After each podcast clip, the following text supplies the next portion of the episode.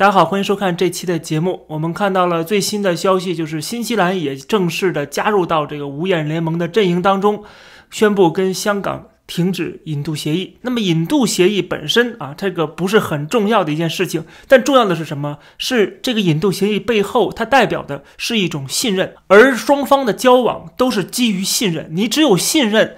你才能继续的交往下去，做朋友，对吧？如果双方没有信任的话，这个朋友是肯定做不成的。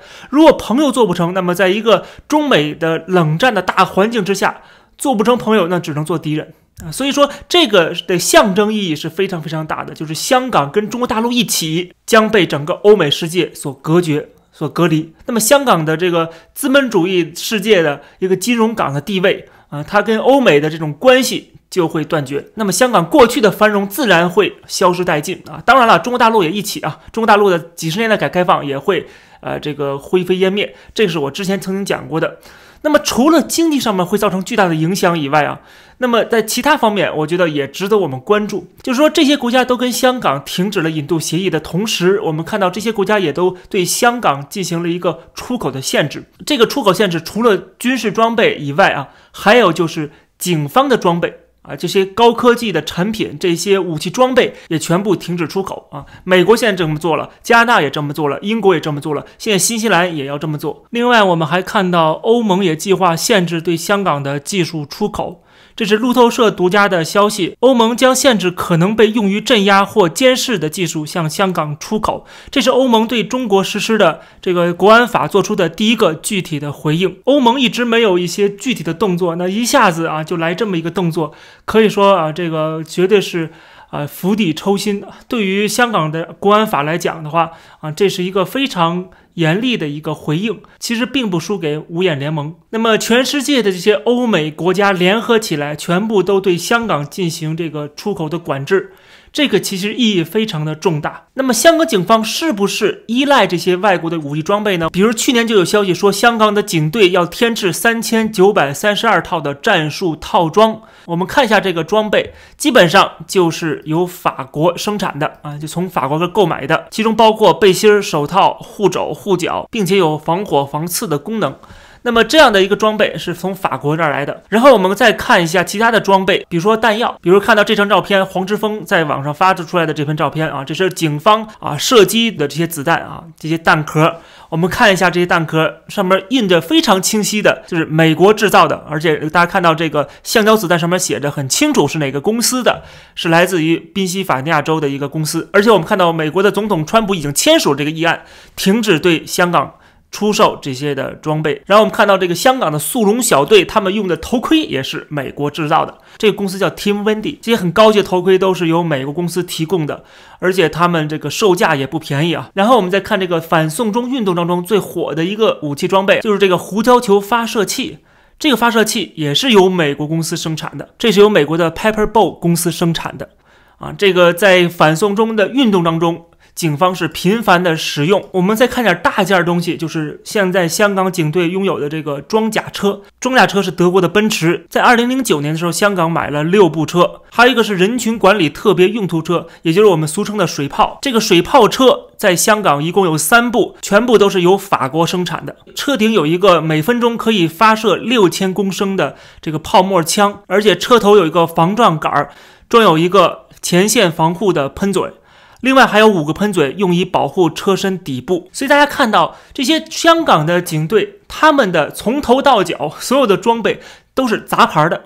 是拼凑而成的，但是他们用的都是全世界最先进的、最棒的装备。那么今天由于国安法，香港已经在西方人的眼里边变成了中国大陆的一部分了，已经变成了一国一制了啊，就是共产党统治下的这个一党专政的一个国家的一部分了。那么既然如此的话，那么西方就要对，既然对中国大陆有一个禁运。对吧？那么对香港也要同样的实施禁运。那么这样的话，香港警队曾经的威风，未来可能就慢慢的就不在了。因为这些东西都是要消耗的，你消耗完之后，你再去购买，别人不卖你了，你怎么办呢？对不对？所以说你只能，你可能就只能用中国大陆的那些山寨货了。当然，你的质量就会下降。一个这个执法机构，它最重要的什么？就是装备。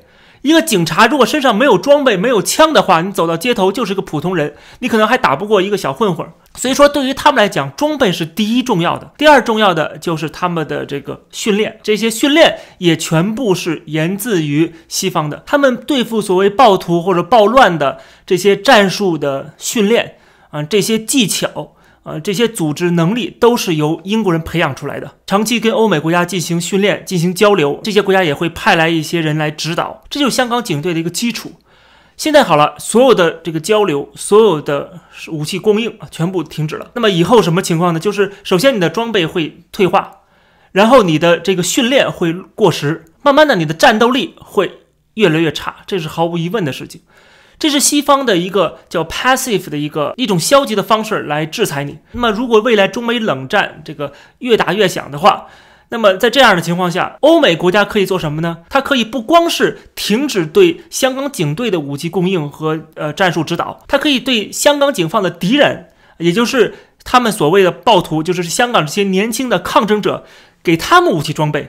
教他们训练，给他们装备完之后，再教他们如何的这个对付香港的警队啊，再教他们如何的进行战术的演练啊训练。那么这时候情况就完全变了，因为香港的警队的能够有今天的啊，看似很威猛啊，根本原因什么？它的根本原因还是因为它是吸取了整个欧美发达世界的精华，它是从这些国家购买了先进的武器装备以及他们本身的这个训练啊这些技巧。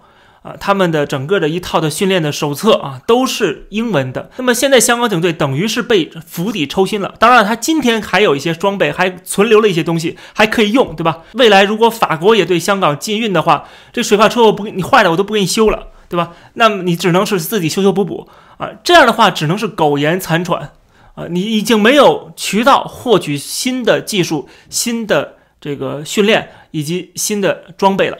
在这种情况下，你肯定是一天不如一天的，所以用不了几年之后，香港的武器装备就已经面临着短缺。还有关键一点就是他们的战斗力，抗争者他们的战斗力如果得到了西方的援助资助，他们的战斗力会有质的提升。只要这些人足够多，只要这些人获得的帮助足够大，香港警队未来恐怕在跟他们这个作战的时候，可能捞不到什么便宜了。如果那个时候，对方也拥有了这些武器装备，甚至更先进的武器装备。这个时候，香港警队就是一群渣渣。所以说，我们必须把眼光放长远，我们要看到整个趋势。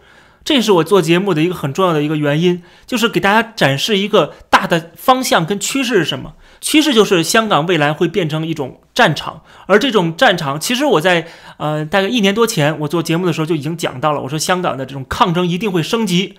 啊，然后双方的这种啊斗争一定会越来越激烈，绝对不会说因为撤回了这个啊送中条例就万事大吉了。果然，我们看到了国安法的到来，对吧？我们果然看到了香港现在已经完全的被西方开始对中国大陆是一视同仁了，开始。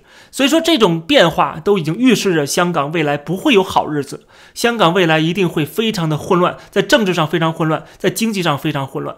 而且在社会上边也会面临非常混乱的一个局面，而且是割裂的局面。因为香港的本地的这些年轻人啊，他们一定会奋起反抗，而香港的社会会严重的被撕裂啊。就是说，有一部分人觉得说不应该反抗啊，站在共产党这一边；有一部分人说我们要打倒共产党，我们要把这个港共政府驱逐出去，我们要建立自己的自由民主的一个社会。所以那个时候，香港会非常非常的混乱，我看不到任何香港未来会安定。会团结、会繁荣的这种可能性啊，没有任何这样的可能性。当然，共产党的宣传机构啊，这些媒体可以这么宣传，但实际上我们看到了未来的这个情况并不乐观。那么，可能有人就问了：那中国大陆也没有得到西方的最先进的技术跟装备，那么为什么中国大陆的这些抗争会随时被碾压？那是因为解放军这个城市里的公安啊，这个所谓的呃这个执法机构，那都是渣渣啊，都是渣渣，没有意义的。最后还是靠解放军。大家看到中国大陆出什么事儿，解放军出现，坦克出现，装甲车出现。所以党指挥枪多么重要，就在这儿了。这个枪指的是武警，指的是解放军。现在等于武警也归解放军了，对吧？呃，这个被这个习近平给进行了改革。城市里公安局能信任吗？这公安局跟当地的这些黑社会，对吧？这种勾结啊，作为这个黑社会的保护伞，这任何一个城市几乎都是这样子的。只有一种情况下，香港能够保持一定的稳定，那就是解放军全面进驻香港，接管香港。到那个时候是稳定了，但是你已经变成了一个死港。所以说，香港没有什么出路，出路就是两个，要不然你就被解放军接管啊，全面镇压啊，当街啊抓着人就枪毙啊，这样的话，可能香港能够有相对来说一个稳定。这种稳定必然会导致整个香港就是一个死港，整个香港就跟中国大陆的任何一个内陆城市没什么区别，完全被解放军控制。要不然。就是像我刚才讲的那种情况下，就是香港警方跟抗争者的进行一种巷战啊啊，不停的巷战，不停的有这种冲突的爆发，那么香港也不会有任何的安宁。那么现在唯一的疑问就是说，香港的抗争者会不会得到西方人的支持？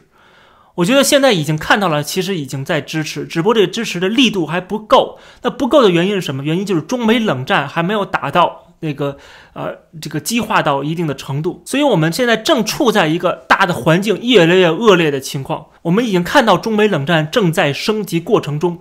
当这个升级到一定的程度，那么西方人对台湾也好，对香港的这种资助的帮助啊，一定会到来。这个不是说我们想不想、愿不愿意的问题，而是根据这个趋势，我们可以做出这样的一个预测。